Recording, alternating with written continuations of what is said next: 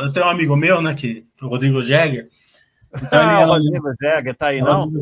Não, não tá. No outro dia a gente vai fazer um chat com ele. Daí, ele ia lá e pedia 500 mil reais no IPO. Queria, queria flipar. Daí ele recebia 10 mil reais. Daí, no outro, no, outro, no outro IPO, ele pedia mais um milhão. Recebia 30 mil reais, né?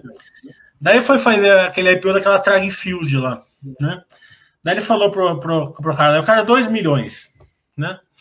Daí ele, tá, ele chegou na casa dele na sexta-feira, eu tô falando a verdade, eu não tô aumentando nem um pouquinho, na verdade. Daí ele pegou um vinho, abriu um vinho, daí ele foi olhar os recados dele, era, era o assessor dele falando assim, viu, seu pedido foi integralmente aceito, depositar tudo na segunda-feira.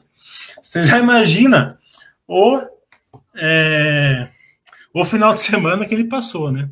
Daí ele teve que vender, ainda perdeu pouco, daí teve que pagar 1%, ele não tinha dinheiro, teve que pagar 1% de multa de 2 milhões, dá 20 pau num dia.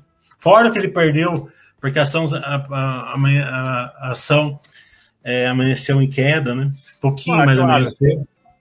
Não, eu pior no início, pior que ele acabou de fazer de novo.